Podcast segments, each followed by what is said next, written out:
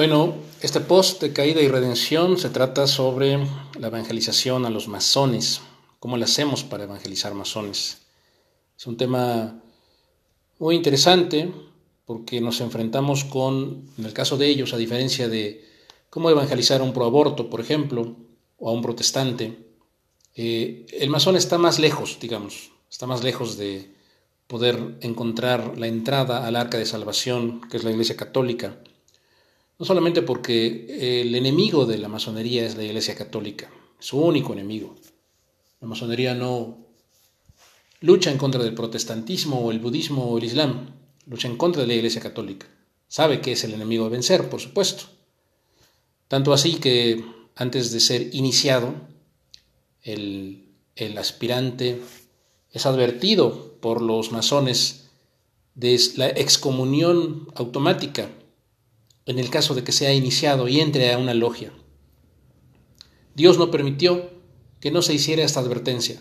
No podía haber ningún pretexto de que no sabía o no me enteré.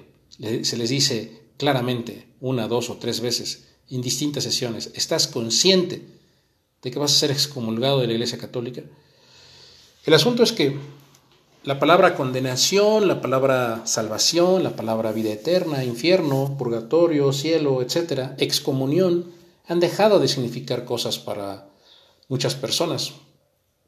Esto es efecto de pues, siglos y siglos de modernidad, herejías, agnosticismos, liberalismos, ilustraciones, historicismos, positivismos, pragmatismos, etc. La modernidad es eh, una herejía completa, digamos, ¿no? Una herejía que agrupa muchas herejías. A final de cuentas se trata, en su vertiente masónica, de recrear el antiguo pecado de Adán y Eva, de recrear el no te voy a servir de Satanás mismo a Dios antes de su expulsión del paraíso, por orgullo, por vanidad, por estupidez, por insensatez. Entonces el masón está mucho más allá de, la fuente original de lo que está un, sencillamente un agnóstico, un increyente, un protestante. En ellos ha actuado de manera más profunda el misterio del mal. Están convencidos de que pueden recrear sin sufrir las consecuencias el pecado original, el pecado de Sodoma y Gomorra, el pecado de Babel, querer subir por medios humanos hacia las alturas hacia Dios, definiendo ellos mismos lo que es el bien y del mal. Detrás de todo esto está la acción de Lucifer en sus dos vertientes principales, la mentira y el homicidio. Mentiroso y padre de la mentira es este personaje. Él no gana nada al condenar un alma, al propiciar que un alma se condene, porque él está condenado. Entonces, ¿por qué lo hace? Sencillamente por malo. Un misterio muy grande.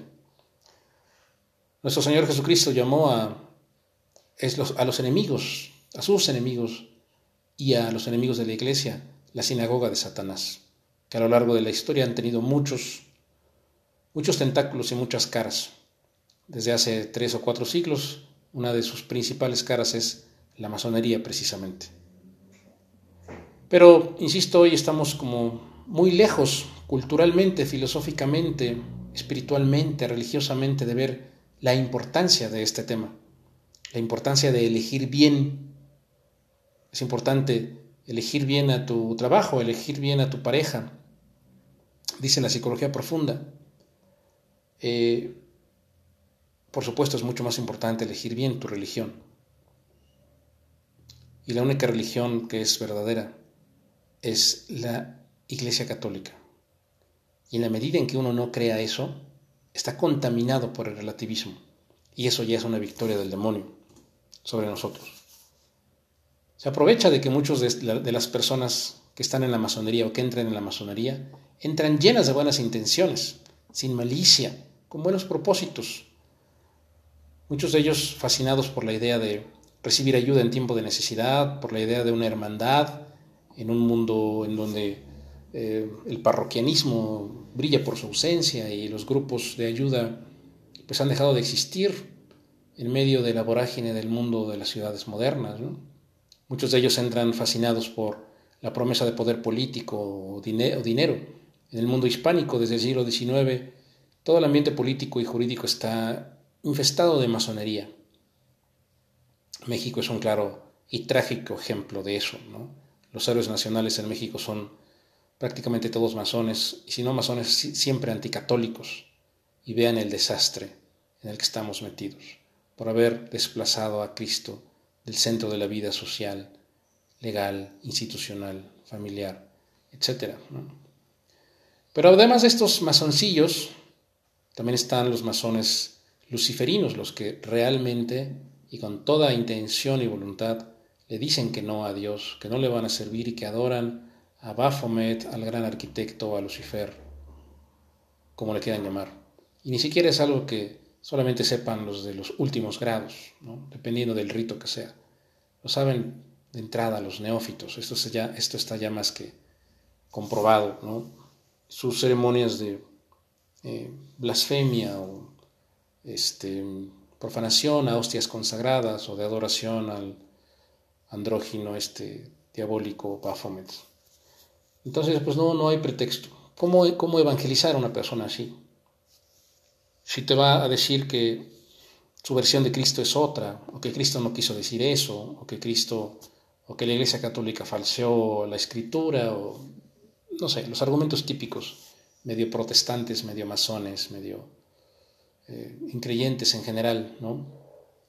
Bueno, el caso es aprovechar eh, la contundencia del querigma Sencillamente decirles, confiando en que el Espíritu Santo sea el que actúe directamente en el corazón de esas personas que están en peligro, están en peligro de condenación eterna.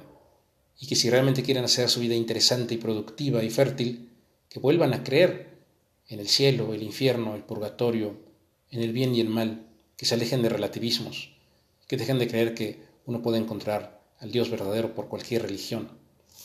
Eso es importante. Otra manera interesante de intentarlo, de intentar evangelizar a un masón, es, al menos en el mundo hispánico, que está lleno el ambiente masónico de abogados, hacerles entender este paralelismo de las formas jurídicas del mundo legal humano, digámoslo así, con el mundo legal espiritual, porque el mundo espiritual sigue reglas jurídicas. Por eso los sacramentos de la iglesia son signos visibles. Esa visibilidad radica en conceptos que tienen que ver con el derecho, como la formalidad, la solemnidad, la representación, la personalidad, la delegación, etc. El protestantismo, inspirado por Satanás a través de este demonio Lutero, em, expresamente atacó ese mundo jurídico en el aspecto espiritual y lo transformó en un mundo vago, vaporoso, de pura iniciativa individual, en donde eh, basta con sentir, con creer, con exaltarse.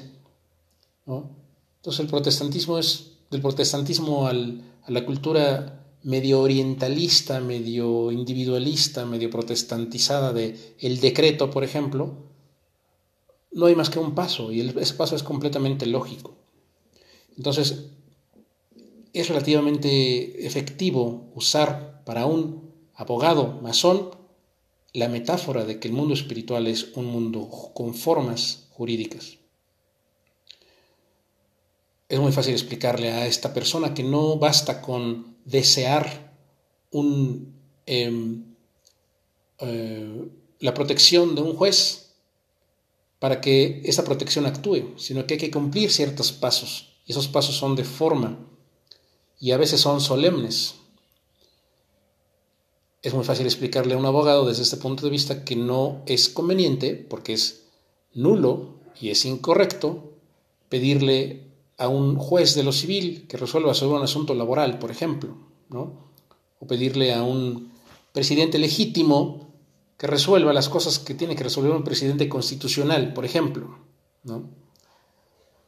Es un tip porque ha resultado, al menos en mí, en mi caso ha resultado en dos o tres ocasiones, si no una conversión completa, sí una momentánea cesación del embrujo maligno en el que están y que impide ver cuál es la religión verdadera.